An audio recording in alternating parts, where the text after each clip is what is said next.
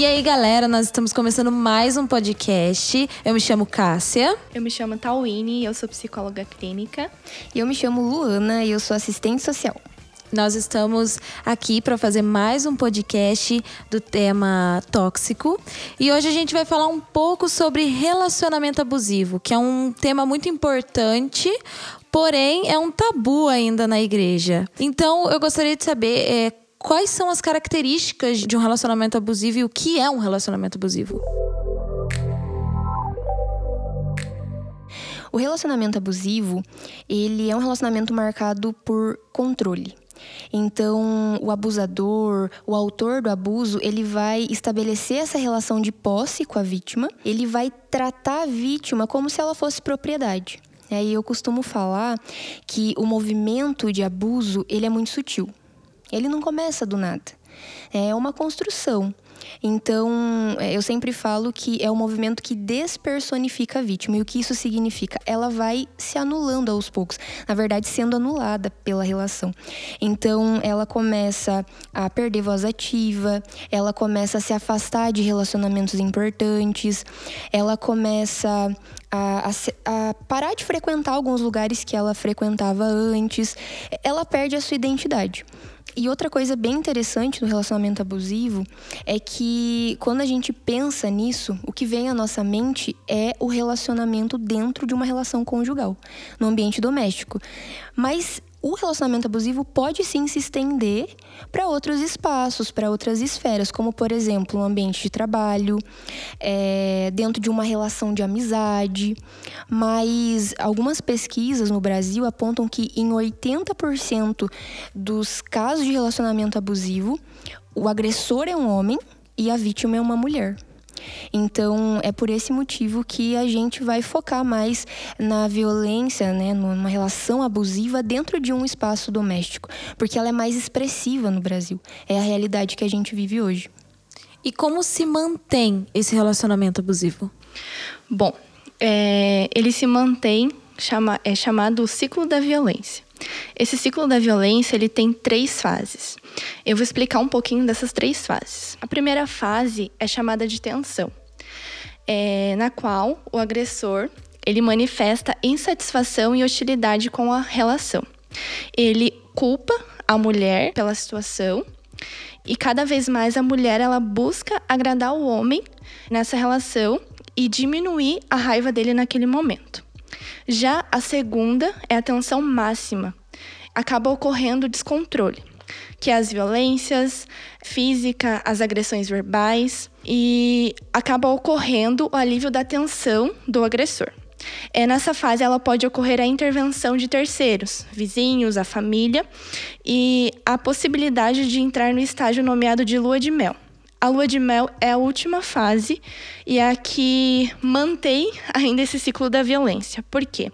Depois que o agressor ele se descontrola, ele acaba é, violentando a vítima, é, ou fisicamente ou verbalmente, acaba acontecendo a lua de mel, é, na qual o agressor ele acaba se arrependendo e dando assistência à vítima após o abuso, né?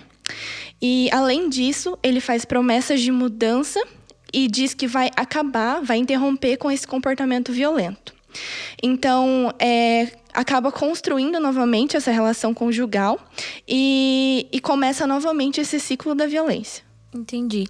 E assim, a, a mulher, a vítima, na verdade, a gente já meio que percebe, principalmente quando já está num, numa fase mais avançada, que já está na agressão, né? Exatamente. É, mas o abusador, é muito raro da gente perceber, a gente não, não, não consegue identificar, né? Uhum. E como que a gente pode identificar um abusador? Então, o, o perfil do, abus, do abusador, da pessoa abusiva, ela perpassa todos os espaços, né? Ela, ela é bem, é um perfil bem específico, na verdade. O perfil abusador, ele tem uma necessidade de inferiorizar o outro. Então você percebe que a pessoa é abusiva quando ela trata o outro com aprovação do tipo a vítima nunca tá certa. Né? O, o abusador detém a, o controle até da verdade. Né? É muito louco isso. É, uma outra característica muito interessante, e a tal pode me ajudar a complementar, é a transferência de culpa. ela acontece, isso é bem comum. Então, o agressor, ele transfere a culpa para a vítima, e eu já atendi agressores que justificaram a violência, né, colocando a culpa na vítima. Do tipo, eu agredi ela, né, porque ela pisou na bola comigo. É como se a violência fosse justificável, né, e não é. E além de justificar, jogar a culpa no outro, né? Eles também usam é, a desculpa de algum uso de substância, né? Uhum. Como droga, álcool. Então, além de jogar a culpa no outro, eles também usam a substância para justificar aquelas atitudes grosseiras dos seus comportamentos, né? É, exatamente. Em um relacionamento de amizade, a gente percebe um perfil abusivo quando o amigo, ele transfere a culpa para o outro, né, o perfil abusador, falando assim, olha, eu tô cobrando você excessivamente porque você não é um amigo presente é, num espaço de trabalho, uma pessoa abusiva, um chefe abusivo, um gestor abusivo, ele chega para o colaborador e fala assim: Ah, eu sou abusivo com você porque você não faz seu trabalho direito. É, então, é, nada justifica o, o abuso. É, tem outras né, características, né, como é, por exemplo, a manipulação, é, gerar um ambiente de medo e até isolar a vítima de pessoas que poderiam auxiliar ela a superar essa situação.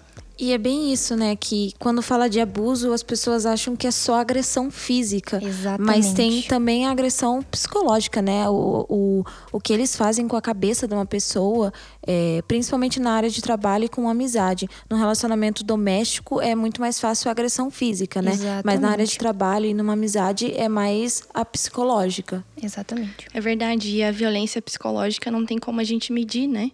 Porque às vezes quando tem a violência física nós conseguimos ver os resultados, os hematomas e tudo mais, mas a psicológica não tem como a gente fazer um não, teste não tem mesmo. como que a pessoa está no momento, né?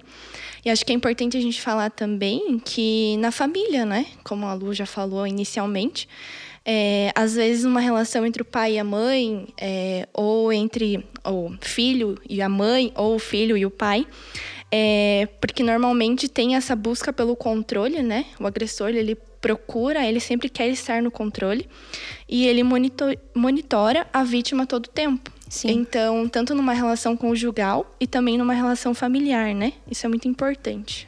É, exatamente. Só complementando a Cassie, é, eu acho legal a gente voltar um pouquinho nessa questão do, dos diversos conceitos de violência. Quando a gente pensa em violência, na nossa cabeça a gente imagina violência aparente, né? aquela que aparece, aquela que faz barulho. Mas a violência psicológica é tão nociva quanto, e a gente tem algumas definições de, violências, é, de violência que talvez nem são conhecidas. Né? Tem a violência moral, tem a violência doméstica, que acontece né, no, no, ambiente domiciliar. Tem a violência psicológica, tem a violência física. Ou seja, é, existem diversos tipos. Mas violência é violência. É, e a gente tem que é, tratar ela da mesma forma. Entendi. E trazendo para a questão é, espiritual e bíblica, é, na Bíblia é óbvio, se você lê a Bíblia, você vê que em nenhum momento Deus aprova esse tipo de atitude, né? É, quais versículos vocês poderiam é, dar como exemplo para passar essa mensagem que Deus fala pra gente através da Bíblia. Sim, é, se você quer saber se você tá vivendo um relacionamento abusivo, pega o seu relacionamento e compara com 1 Coríntios 13. Paulo descreve em 1 Coríntios 13 o amor genuíno. E esse é o padrão de Deus pra gente.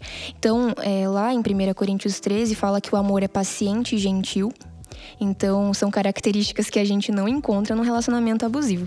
Né? Lá fala também que é, o amor ele busca promover o outro e não o seu próprio interesse. Não existe egoísmo no amor bíblico. É, é, e quando a gente olha para um relacionamento abusivo, seja ele qual for, a gente percebe ego inflado. É muito ego. É uma outra questão que está lá em 1 Coríntios 13 é que o amor não guarda registro de, ego, de erros, ele não é rancoroso. E, e o relacionamento abusivo, é, ele aponta o erro do outro de uma maneira muito expressiva. É, na verdade, resumindo, né, o, o padrão de Deus para um relacionamento, ele não tem a ver com grosseria, não tem a ver com orgulho, não tem a ver com egoísmo, mas ele cobre, ele protege, ele é paciente, ele persevera. Né? E quando a gente procura esses, essas características, a gente encontra normalmente na vítima. Porque é a vítima que cobre o agressor. É a vítima que protege, é a vítima que persevera. É, então, é, eu, eu tenho 1 Coríntios 13 como um padrão para os meus relacionamentos, que eu fico comparando. Meu Deus, calma aí, Luana, peraí, você não está sendo bíblica no teu relacionamento. É verdade. E outro versículo é 1 João 4, 18. Lá ele fala que o amor não tem medo. E quando nós falamos de relacionamentos abusivos, é, uma das primeiras características é o medo, né? Da vítima. Então, é uma coisa para nós pensarmos que será que eu estou vivendo um amor que está tendo medo ou não? E é isso, é justamente o que a Lu falou é, o padrão de Deus, né? Então, esse é o nosso questionamento. É, será que o amor ele está tendo medo ou não? E além disso, é, Deus deixou um mandamento que é: amem-se uns aos outros como eu os amei. Então, será que o nosso companheiro, a nossa família, o meu ambiente de trabalho está proporcionando esse amor, assim como Jesus entregou a vida dele por nós? Isso aí. E a gente tem que ver que também que, por exemplo, nesse relacionamento tem muitos ciúmes, né? Exatamente. E ciúmes ele gera a ira, uhum. que é uma coisa que também é tratado na, na Bíblia. Então gera é, um relacionamento abusivo, se você for ver, tem muito sentimento de muitas coisas que Deus abomina. E ele fala ali na Bíblia, né? Uhum. Então, quanto mais a pessoa, a vítima, está mais próxima de Deus, mais ela tem a revelação e mais ela é liberta disso, né? Exatamente. De, de, de, de fazer isso. E para isso ela também precisa de ajuda. E ela precisa de um caminho, ela precisa procurar um caminho, ela precisa de ajuda. E como ela deve trilhar isso? É, acho que é importante nós falarmos que muitas pessoas são agressoras hoje porque elas já foram agredidas. Então, é importante nós falarmos sobre isso porque esse não é o único caminho, né? Se você que está ouvindo esse podcast é, e foi, foi vítima de algum tipo de violência por anos, é, não significa que você precisa seguir esse mesmo caminho. Jesus veio para trazer vida e vida em abundância. Então, comece a viver essa vida em abundância e o seu destino não tá não é o fim, é apenas o começo. E para o agressor, como que ele pode é, buscar isso? Porque também é, a gente a gente precisa também ajudar a vítima e, e, e trazer essa, esse apoio a ela, mas a gente também tem que fazer com que o agressor ele saia desse pecado, né? Porque a gente tem que tirar o pecado do pecador. E como é que a gente pode fazer isso? Você é, falou um ponto bem legal, né, Cassi? É, Jesus, quando esteve na Terra, não só quando esteve na Terra, né? Jesus, ele, ele foi radical contra o pecado, mas ele amou escandalosamente o pecador. Então, é, o objetivo desse podcast não é gerar nenhum tipo de condenação. O nosso objetivo é gerar restauração. E, e é óbvio que a gente não vai deixar de denunciar a, a violência, porque ela é errada, né? Tanto do ponto de vista bíblico quanto do ponto de vista jurídico. É, mas lá em Romanos 13 fala que a, a justiça terrena ela serve a Deus. A justiça terrena ela ministra a Deus. E então assim, se você segue o caminho do bem, você não precisa se preocupar. Agora, se você segue o caminho do mal, você vai, né, vai ser alcançado por essa justiça. Só que assim, é, é, importante a gente pontuar também que ninguém nasce abusador. É a não ser que seja algo patológico, daí a gente não, não vai discutir isso aqui. Mas é, todo, toda pessoa é fruto de uma construção histórica, social. Então, é, nós somos uma soma da nossa infância, das experiências que a gente viveu. Então, é, o abusador, ele também reproduz traumas que ele vivenciou ao longo da vida. É, eu nunca atendi né, um, um, abusador ou uma pessoa que estabelecesse um relacionamento abusivo que não tivesse vivenciado, na verdade, situações bem, bem complicadas nessa área. Então, é, eu acho que é importante a gente lembrar que o ódio, o controle, a manipulação é uma manifestação de uma raiz muito mais profunda que é a insegurança, e a insegurança precisa ser tratada. Uma pessoa insegura, ela controla o outro. É, tem uma frase da Joyce Meyer que fala que, por mais poderoso que o homem imagine ser, ele não, não consegue controlar nem a própria respiração. Então, nós não conseguimos controlar o outro. Então, essa insegurança do, do agressor precisa ser tratada. É, só trazer né, a experiência de um programa que tem aqui em São José dos Pinhais, que eu acho bem legal. É, aqui em São José existe um programa instituído por lei em 2019, que é o Daqui para Frente. E, e esse programa, como que ele funciona? Quando um agressor, ele é, violenta, né, ou ele estabelece algum tipo de abuso, enfim, ele, ele é encaminhado judicialmente para esse programa para que ele possa ser conscientizado, né, para que haja de fato é, um processo restaurativo. Porque é, quando é, esse processo é judicializado, essa pessoa ela acaba é, não acaba refletindo, né? Ela não tem esse processo de reflexão é, com, a, a, a, com, com a judicialização, simplesmente. Então, quando ele vai para esse programa, quando ele participa dessas ações, ele tem a oportunidade de refletir sobre o que ele fez. E entender a violência como um fenômeno social. Então, eu acho que esse programa é muito legal. É verdade, porque não adianta só a gente amparar a vítima, né? Exatamente. Nós também precisamos focar o nosso olhar também no agressor. Como a Lu falou, é, cada indivíduo é a construção do ambiente, das suas próprias é, experiências. Então, esse também é o nosso desafio, né? De olhar para o outro com empatia, tanto dentro da igreja quanto fora da igreja. Porque, como nós falamos é, sobre o relacionamento abusivo, é, muitas pessoas têm tabu né, em relação ao tema e acaba é, julgando né, as pessoas. Então, nós sabemos que não é fácil a mulher ou o homem romper com esse relacionamento abusivo e, e nós, como seres humanos, nós temos que ter empatia, então, tanto pelo agressor, tanto pela vítima, né? E, e, agirmos como rede de apoio para cada um deles. Sim, e desconstruir essa, é, esse, esse padrão de comportamento que foi aprendido ao longo de uma vida, ou então desconstruir essa noção de, de masculinidade que não é bíblica. É essa noção de masculinidade deturpada, onde a mulher é um objeto, porque isso não é o que. Jesus não nos chamou para isso. Então, é, acho bem importante discutir, né? Discutir é, é muito legal para desconstruir. E vocês falando desse programa me fez lembrar da Lei Maria da Penha, né? Que fez 14 anos esse ano. É, essa é uma lei que vem ajudando muito as mulheres. Sim. E como é que surgiu essa lei? Então, é, a gente está comemorando agora em agosto, né, tal, a, o Agosto Lilás, é, né? Agosto Lilás, que é o mês de enfrentamento, né, a, contra a violência doméstica e contra a mulher também. Exatamente. E então, a Lei Maria da Penha é uma lei que eu gosto muito. Eu, eu tenho um carinho muito especial. Porque é, a Maria da Penha, ela sofreu violência ela, ela sofreu duas tentativas de feminicídio por conta do parceiro, então ela levou um tiro nas costas que deixou ela paraplégica. E, e olha só o que aconteceu. Ela foi para o hospital, né, passou por vários procedimentos cirúrgicos e, e quando ela recebe alta, ela volta para casa ela volta para aquele espaço onde ela sofria violência porque o parceiro dela convenceu a justiça de que eles, é, que eles sofreram um assalto. Né, que, que aquele tiro veio de um assalto. Então, o que acontece? Ela volta para casa, esse parceiro, é, ele mantém ela em cárcere privado e ele tenta eletrocutar ela quando ela tá tomando banho. E, e daí a família dela intervém, porque a situação é bem grave, ela entra na justiça. O processo foi moroso, a justiça brasileira é, é, enfim, não, não olhou para isso com um olhar mais aguçado.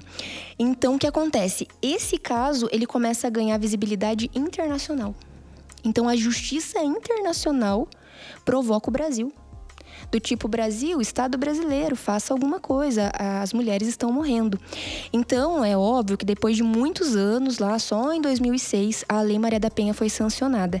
Mas olha um dado importante: a Maria da Penha sofreu violência em 83.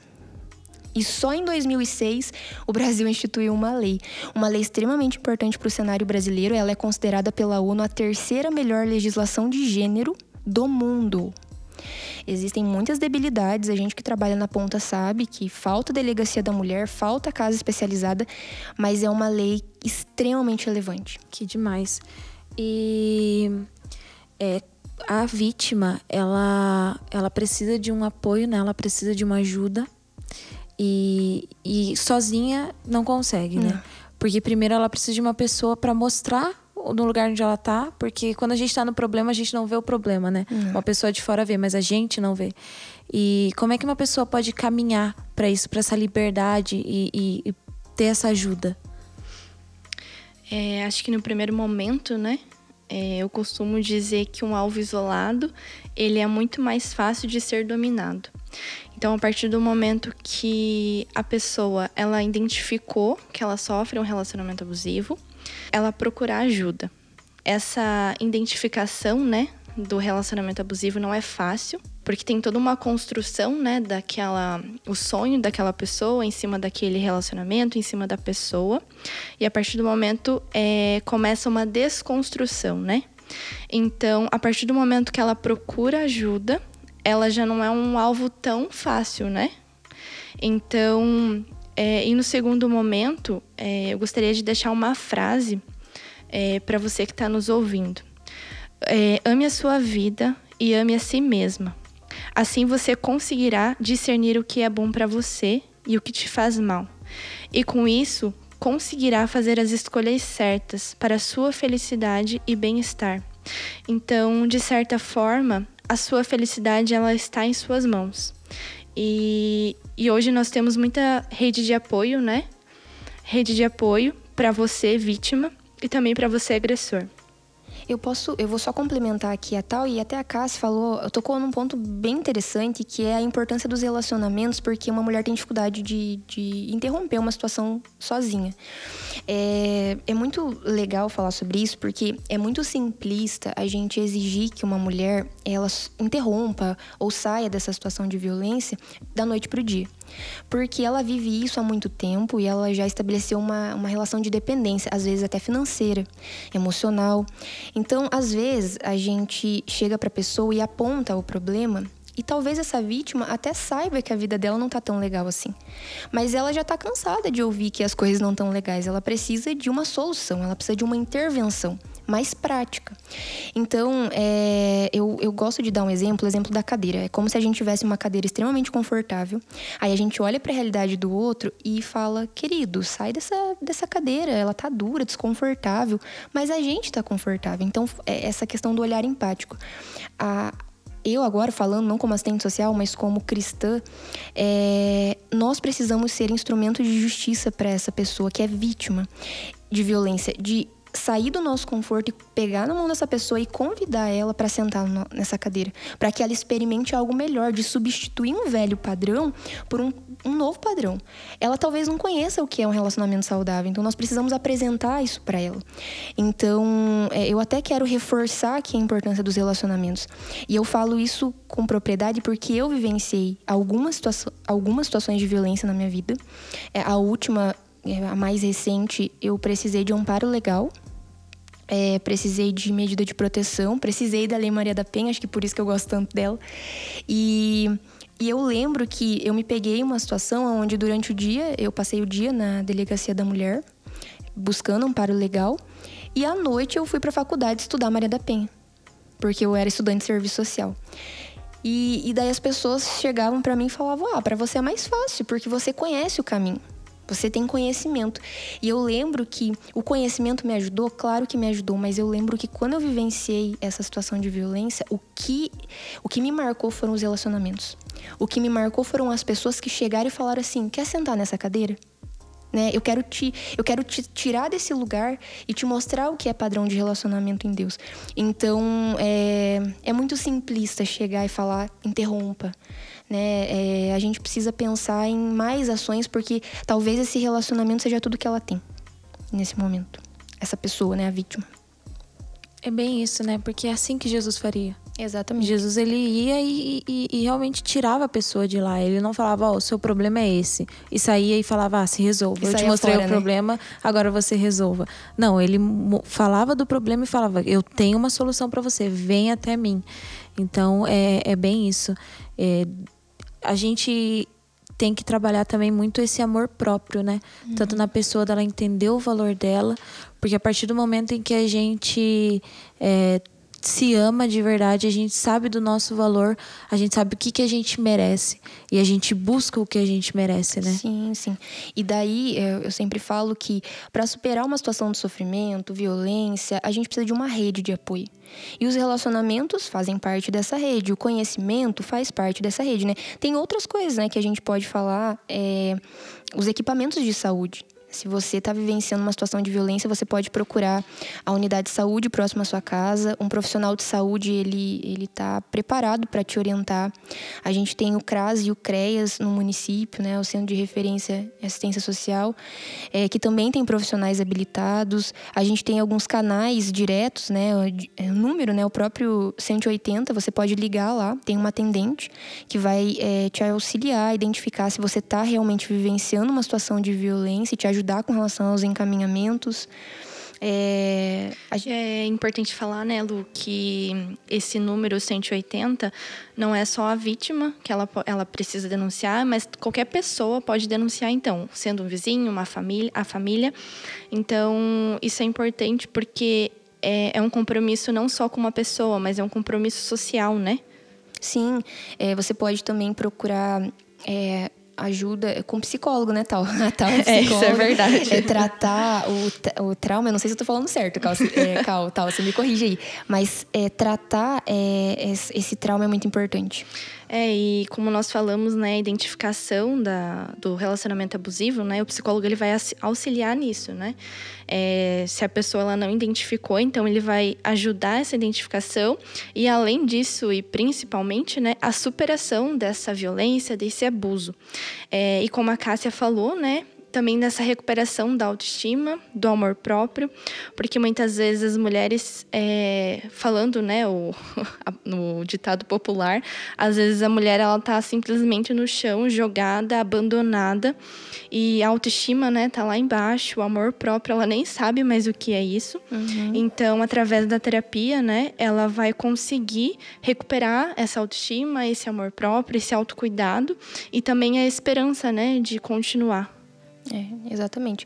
É, a gente tem a Delegacia da Mulher, é, que vai aplicar essa medida de proteção. Existem medidas de proteção para a vítima de violência.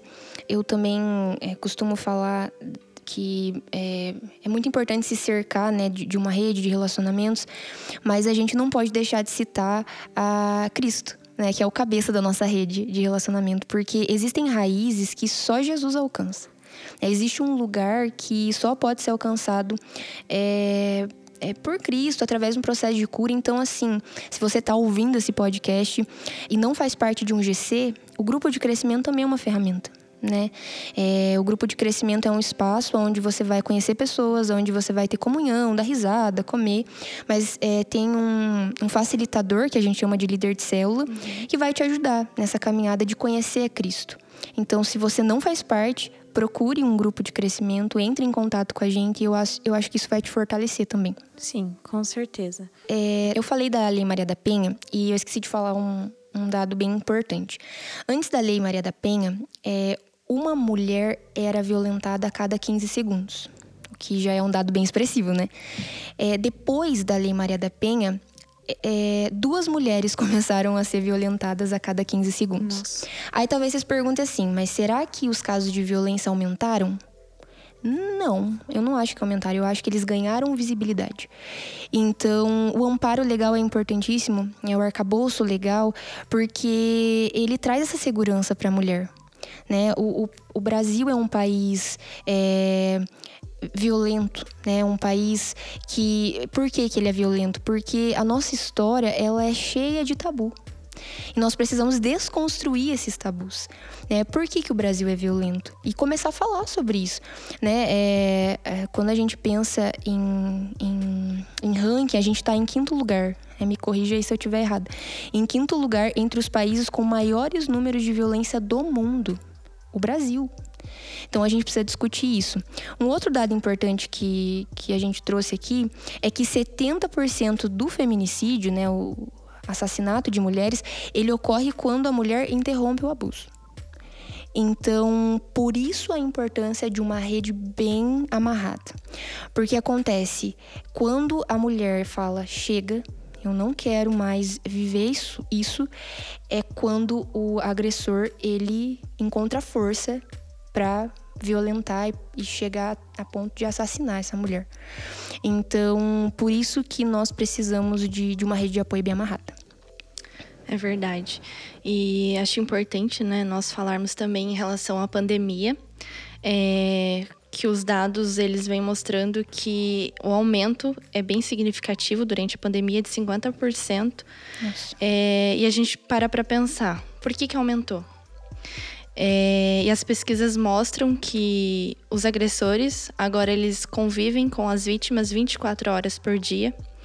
E toda, todo esse medo que as pessoas estão sentindo durante a pandemia, é, o desemprego, uhum. que muitas vezes o agressor fica desempregado e ele vai descontar em quem? Na vítima. Exatamente. E além disso, é, é importante nós falarmos também de alguns dados meio chocantes, né? Meio não, totalmente chocantes, que a cada duas horas é, uma mulher é vítima e assassinada no Brasil, que é o Nossa. famoso, né, feminicídio.